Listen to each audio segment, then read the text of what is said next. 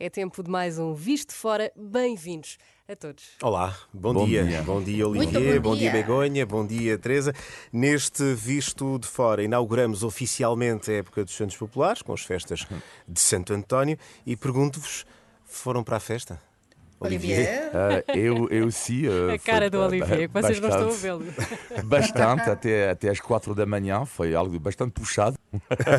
eu estava em grande forma, ainda continuo em forma e, portanto, eu adorei. Foi algo maravilhoso. ah, o namoraria na graça e depois, próxima festa para mim será no dia 23, da noite de 23 para 24 de junho. Porto, Braga. Não, Almada. Se, Almada desculpa, também. Pois, desculpa, sério. Adorava ir no, no Porto, mas depois eu trabalho depois, portanto será, será em Almada. E Sim, Begonha, eh, à distância, presumo.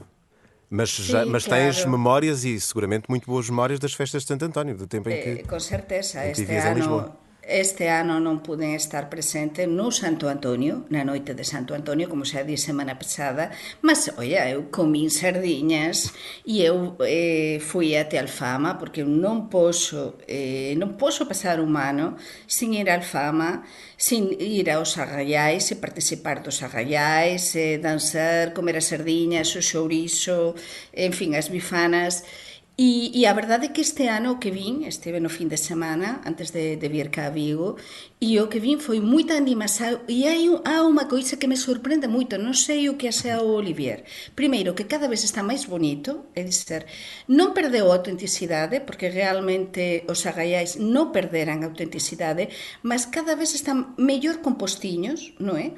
Mais xiros, E cada vez vexo máis persoas de fora, de moitos países, mesmo eh, a querer eh, pasar uns días en Lisboa eh, e aproveitar e disfrutar das festas de Santo Antonio. Non ollaste e non viste que había moitos estranxeiros, Olivier? Ah, sim, sim, demasiados, não estou a brincar. Mas, Demasiados? mas sim, mas isto poderíamos falar, isto, outra questão isto, mas enfim.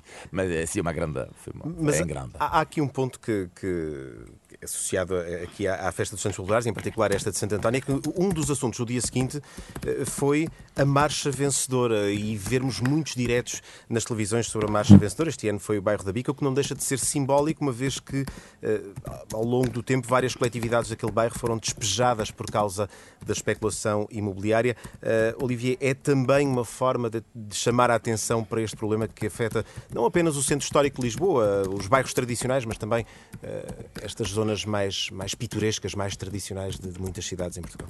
Sim, André, eu, eu entendi a tua pergunta, apesar de ouvir muito o teclado da Begonha, mas eh, tudo bem, A Begonha, o teclado, o teclado da. Begonha, o teclado não, que nem quase não ouviu o André, mas dizendo, sim, eu acho que é importante, eh, é, é importante estas questões dos bairros tradicionais, porque eu acho que no futuro vamos ter uma, bairros vão ser diferentes, porque há cada vez mais estrangeiros também a viver nestes bairros, eh, e é importante recriar uma certa, eh, lá está, tem que ser, manter a tradição e também eh, incorporando as pessoas estrangeiras que também vivem cada vez mais neste bairro.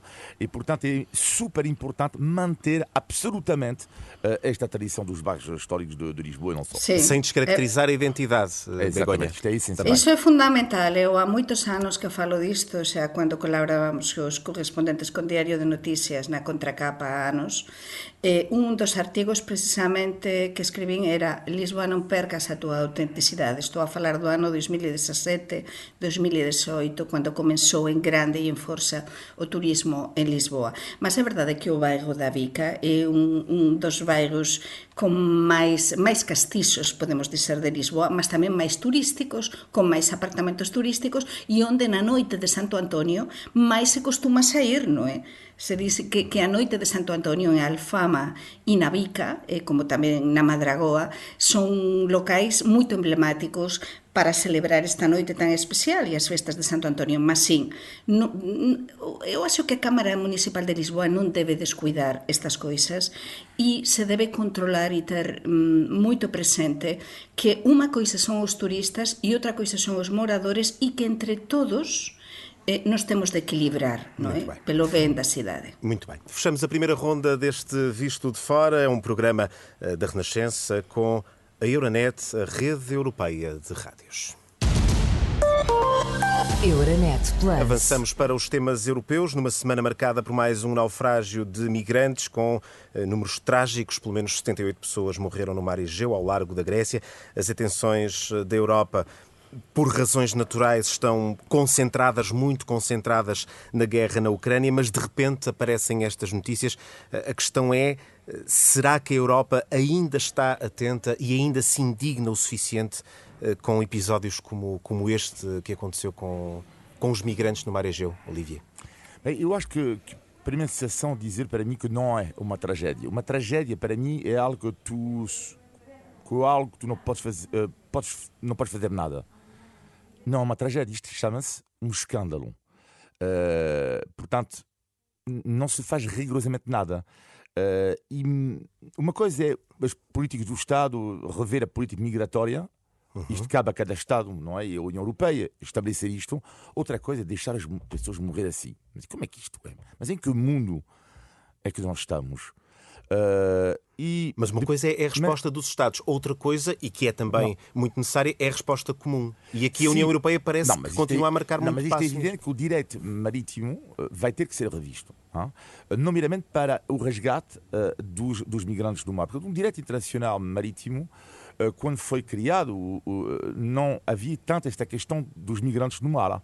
Não é? Sabemos que agora é algo complexo, porque a Frontex, que é a agência europeia de, de, de guarda fronteiras, disse que chamou Uh, que, que chamou uh, ajuda, uh, depois que o barco não quis, depois que as autoridades gregas foram alertadas, mas que não fizeram nada. Ou seja, vê-se claramente que ali ninguém sabe ao certo o que fazer. Mas resultado, pessoas morrem no mar. Mas até que ponto vamos chegar a isso? Por isso eu digo, muito mais que uma tragédia, é um escândalo absoluto. Eu, digo, eu para mim, a única solução que eu vejo, porque a demagogia, vimos a senhora Meloni na Itália, demagogia no seu esplendor, quando ela foi eleita, ela foi eleita na base que, ah, não, não vai com, comigo, não vai haver migrantes e tudo isso, etc, etc. Sabemos que, apesar do que aconteceu, este escândalo os migrantes que vão continuar a querer na Europa. Isto é um facto, é evidente. E é muito Bom, difícil travar e, este fenómeno, porque isto sim, é um bocado mas, como a água, não é? Ela passa, sim, encontra uma brecha, passa por onde, por onde encontrar uma. Mas só uma para terminar, para mim, a senhora Meloni, que é a, demagogia no seu esplendor, ela dizia isto e depois percebeu-se que era muito mais complexo do que isso. E agora ela faz algo, de, no entanto, positivo. Ela fez algo positivo, foi, esteve na Tunísia. Sim, para ajudar a Tunísia a nível económico, para absolutamente, com garantias do FMI, para a Tunísia não cair ao nível económico, não é? Para que as pessoas não tenham a, a tentação também de sair, sair uh, com, com, com, número, uh, em, em, número grande. Isto é que é uma política interessante, uhum. em vez de entrar a demagogia anti-imigrante. Begonha, uh, continuamos a assistir a este, este o Olivier não gostou de lhe chamar tragédia, um escândalo. Continua na Europa a faltar uma resposta comum a esta, esta crise, a estas, estes episódios que volta e meia nos vão surpreendendo ou, nem por isso? Sim, sim, sem dúvida. Tragédia, escândalo. Falta eh, uma política europeia para acelerar medidas que, que frenen este tipo de escándalos ou tragedia porque estes números o dicen todo. 750 persoas ian neste barco pesqueiro. Desas 750 persoas, e que estes dados debemos lembrar e por sobre a mesa, eh, eh, en principio, encontráronse os corpos de 78 e só 104 foran rescatadas con vida. Que aconteceu con os outros? Están aínda no mar, não é? Portanto, Mas não é só isso. subdimensionado de vítimas. Exatamente. Mas não é só isso. Como explicaba Olivier antes, aquí por un lado temos a, a nós europeos, non é? A olhar para outro lado.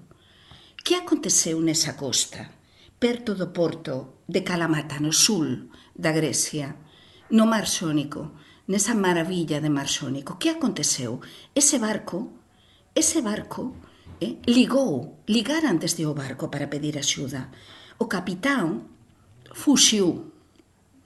E depois todos se culpan, uns aos outros. As autoridades costeiras gregas a dizer que ligaran non sei cuantas veces e que diseran que non, non precisaban de axuda. E no barco, coitados dos migrantes, a falar e a dizer que sí que precisaban de axuda. E para iso temos un Frontex realmente non podemos estar a ollar para outro lado cando há 750 persoas a enxer un barco destas características e todos neste momento a se, a se culpabilizar eh? e a dizer non, non foi culpa miña, non é? E... Mas os mortos e as mortes lá están. E depois temos aqui, uh, corrijam-me se, se entenderem diferente, uh, uma...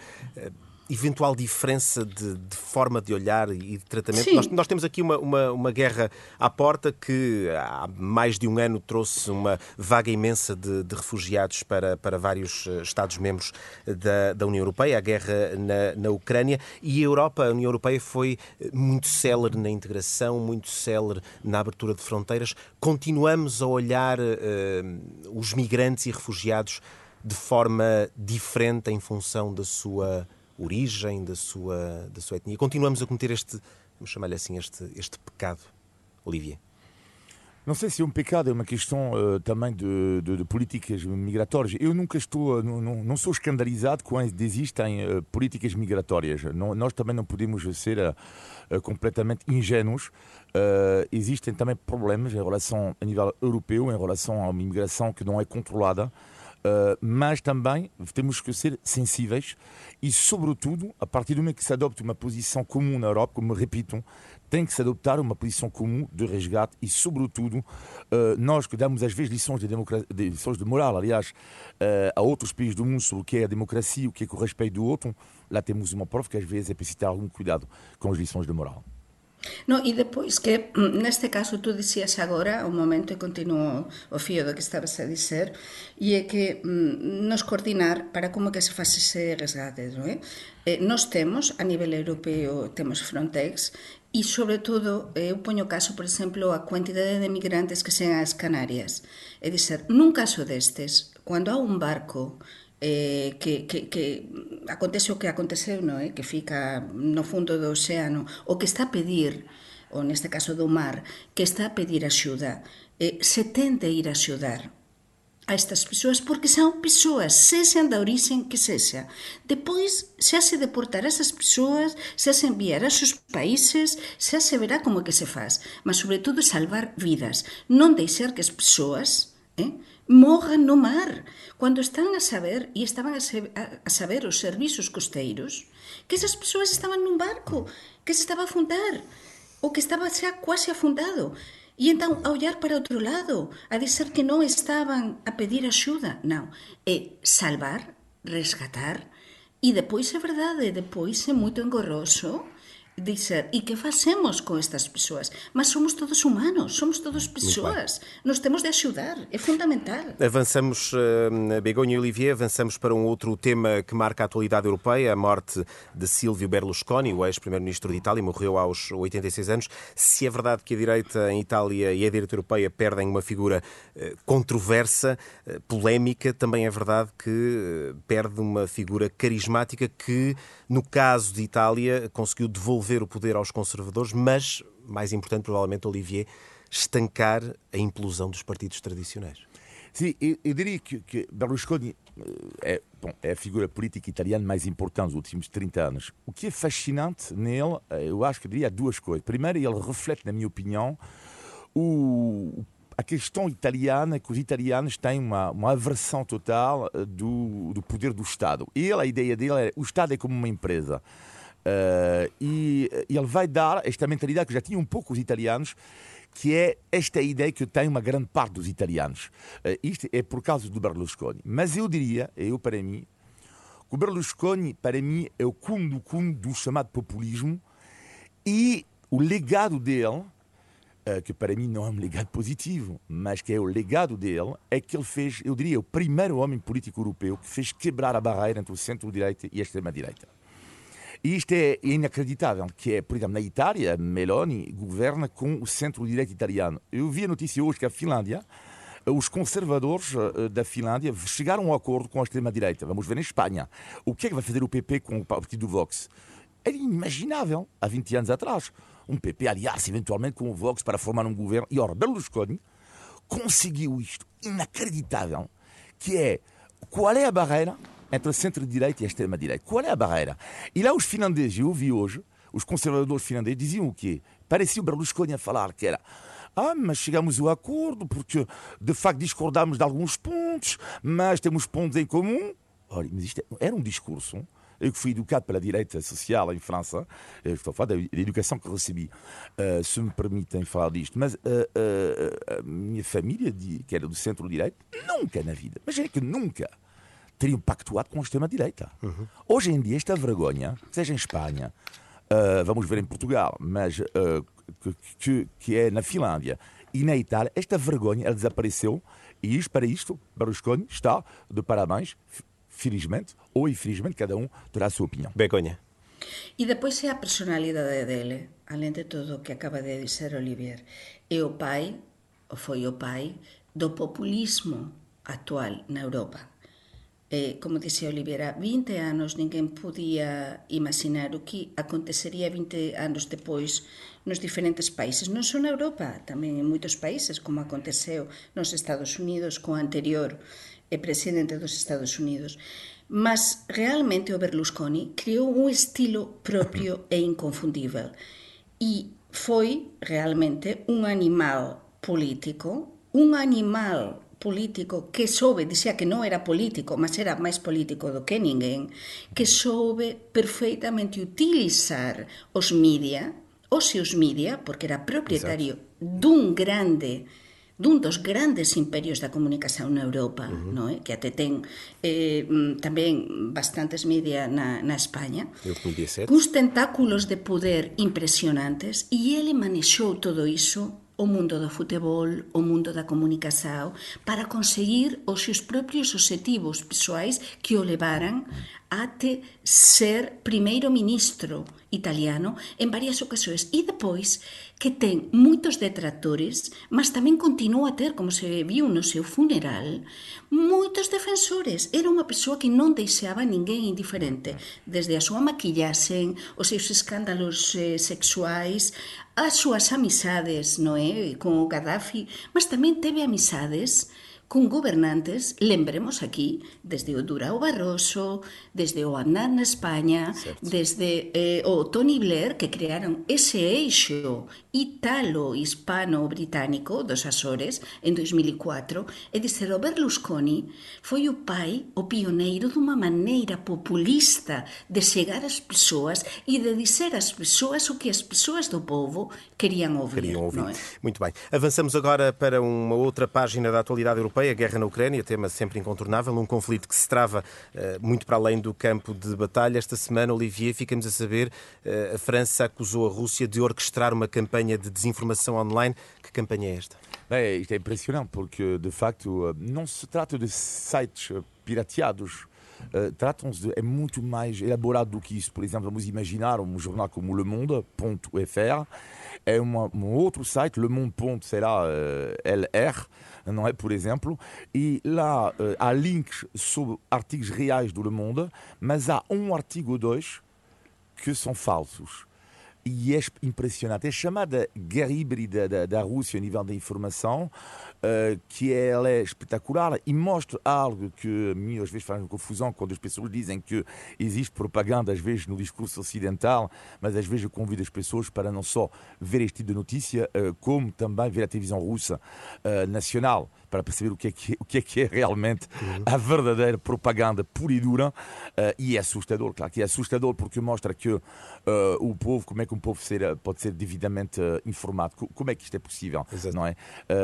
e isto é, de facto é assustador. O Begonha, que consequências é que este tipo de conflito, guerra híbrida, desinformação pode estar a ter nas opiniões públicas? Sim, está a ter primeiro porque estamos numa fase da guerra da Ucrânia eh, como dixíamos semana pasada, nunha nova fase, nunha fase na que os ucranianos non están a comunicar moito porque eles o que queren agora, e eu percebo perfeitamente, é avanzar, non é? é tentar gañar posições e están a apostar pela discreção. E por outro lado temos a Rusia que está a comunicar aparentemente moito máis, que está infiltrado, atenção, eh, os servizos tamén rusos e moitas persoas próximas ao Kremlin nas redes sociais, porque o papel das redes sociais neste momento é moito importante e até eu coñezo algunhas persoas en España, xa falamos sobre isto no pasado, que acontece tamén en Portugal, que até defenden moitísimo o lado ruso. Por esta por estas eh, fake news e por esta falsa información moitas veces que ven do lado de culpabilizar a Ucrania e desculpabilizar a Rusia e tentar tirar eh, o objetivo do que realmente é importante, Muito o foco bem. importante é que a Ucrania foi invadida Muito e bem. que a Ucrania se tende a defender. Mas é verdade que aparece e há pessoas cada vez máis, e até no outro dia eu falaba con unha amiga miña que é Vigo, que ela dizia, non, mas pronto, mas os russos também têm essa de defender. Como? Vamos, vamos Como? ter de avançar, Begonha, vamos ter de avançar então nesta uh, revista pelos assuntos da semana. Está então dada a volta aos temas europeus neste Visto Fora, programa da Renascença em parceria com a Euronet. Euronet Plus. Milano. Zagreb. Bruxelas. Sofia. Riga. Euronet Plus, a rede europeia de rádios para compreender melhor a Europa. Temas nacionais. Esta semana a Fundação José Neves divulgou um relatório que indica que o ganho salarial dos jovens com curso superior atingiu mínimos históricos, mínimos eh, pós-troika. Olivier, porquê que isto acontece? Bem, é complicado, mas eu diria que é uma derrota, para mim, neste caso, uma derrota claramente deste governo, que é, uh, não é o único culpado, uh, é evidente, uh, isto não é um problema que é de agora, mas quando se vê que em 10 anos atrás o ordenado é de 1.570 euros e agora de 1.350, mais ou menos, para um jovem que tira um curso superior é uma derrota. Porquê que é uma derrota? Porque é sempre terrível ver uma emigração em massa dos jovens uh, e depois é terrível porque era um dos objetivos de António Costa. Objetivo falhado, uh, neste caso. Portanto, objetivo completamente falhado. E vou dar uma ideia para as pessoas em casa, visto de fora. Em França, quem tira um curso superior ganha, não estou a referir em Paris, porque este caso com os ordenados que vou dizer agora é complicado, mas são 2.500 euros limpos. E a minha questão é simples. Então vocês veem jovem, não é? Que ganha aqui em Portugal 1350. Por acaso não vi se o número era bruto ou limpo, não sei isto, mas uh, vamos imaginar que seja bruto. Dar 1100 limpos, versus uma cidade francesa, vamos lá, onde cresci na Bretanha, uhum. 2500 euros limpos. E depois a um jovem português, então qual é a tua opção? A opção é simples, não é? Me parece óbvio. A opção, apesar da dor que isto provoca ou da tristeza que pode provocar, é sair. É sair, não? É sair. É sair. Foi isso que eu, infelizmente, tomou, a minha filha tomou como opção. Saiu, uh, apesar de ser de cultura francófona também, mas ela teria gostado com certeza de ficar aqui em Portugal, o país dela. Uh, e ela não saiu porque aqui, a ganhar 1.350 euros bruto por mês e vai viver aonde? Como? Fracasso total do, do, do, do governo de António Costa uh, sobre esta questão. Deixa-me perguntar à Begonha como é, que, como é que se muda isto, Begonha? O que é que se pode fazer? Ui, pergunta difícil. Eh, como é que uma se muda isto? Para, porque não é só...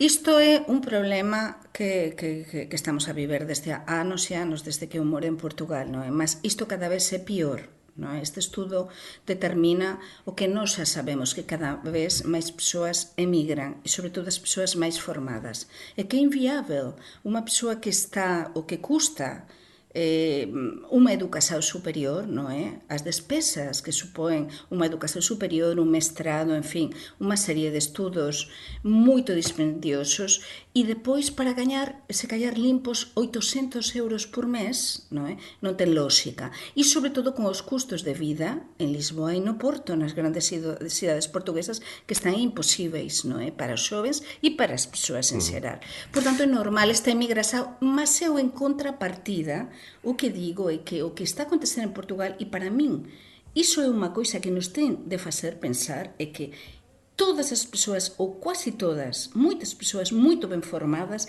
cada vez máis saen fora. E máis e máis e máis, non foran só os anos da Troika. E agora o que está a acontecer é que cada vez máis migrantes e migrantes chegan a Portugal. Hoxe precisamente ven un artigo no La de Galicia a falar sobre isto, como este equilibrio en Portugal se está a sustentar precisamente as persoas que saen e os que veñen cá. Mas o perfil que ven cá é un perfil, en moitos casos, de persoas pouco formadas e que están a apañar os traballos menos cualificados. Por tanto, Portugal está a perder a súa base a súa base que pode facer que o futuro se xa mellor, non é? Entón, como se soluciona isto? Pois con máis políticas de apoio aos xovens e tentar que os ordenados non se sean tan baixos e apoiar e investir na educación.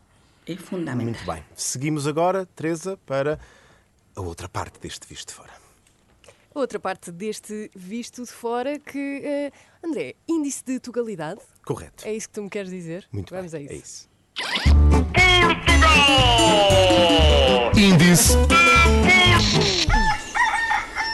de Tugalidade. Índice de tugalidade, depois de falarmos eh, de ordenados e de rendas e essas coisas, vamos aqui aligerar um bocadinho, até porque Santos Populares, ainda estamos a viver os Santos Populares e eu quero perguntar à Begonha e ao Olivia, não te vou perguntar a ti, André, porque eu sei que tu sabes a resposta, se vocês sabem o que é que significa puxar a brasa à nossa sardinha. Não sei se Puxar parece a óbvio ou não. puxar Pux- a brasa à nossa sardinha. Tirar para nós, tirar para algo que é bom para nós. tira proveito de, de- de uma coisa para Sim, nós. de alguma Não é? coisa. Sim, tira proveito. Mas não para... vejo a tua Sim. cara muito certa, Olivier. Tira proveito. eh, sim, tira. Ir, eh, levar algo para o nosso lado, para Sim, o nosso algo que não parece evidente, não é? Vamos dar a volta, vamos dar a volta, de certa forma, para tirar proveito desta situação. É isso mesmo. Puxar a brasa à nossa sardinha é mesmo tirar alguma coisa a nosso proveito e, e no fundo, É beneficiar-nos isso. a nós. Bom, Esta semana foi demasiado fácil. Foi muito fácil. Foi, mais acertamos difícil. os dois. é- Ou que ia surgir aí alguma história com uma sardinha nos Santos Populares. Não, não, não, mas isto era. Não, não. Isto teria sido uma vergonha. Isto era motivo de expulsão para nós se nós, nós, nós não soubéssemos isto. Sim, sim, também é verdade. Eh, foi o índice de tugalidade. Índice de Tugalidade. E agora chegou a altura de sabermos positivos e negativos desta semana. Começamos com os negativos. Begonha, o que é que destacas? Falábamos das sardiñas e non estaríamos en Portugal se non falásemos de greves, non é? O negativo é greve dos convoios, outra vez, até 5 de suyo. Mas non só iso, o pior da semana e que se suspenderan até novo aviso, en principio é até día 22 de suño, mas pode ser até o fin da greve dos comboios, até 5 de suyo, os comboios, as ligasoes internacionais de comboio con España. Entón, se xa tiñamos unhas ligasoes maravillosas, é dizer, devagar, devagar, devagar con o comboio Celta, por exemplo, entre Porto e Vigo, están suspendidas. Non temos comboios entre a Galiza e o norte de Portugal e entre tamén Lisboa e Madrid, é dizer, que vayan até Madrid.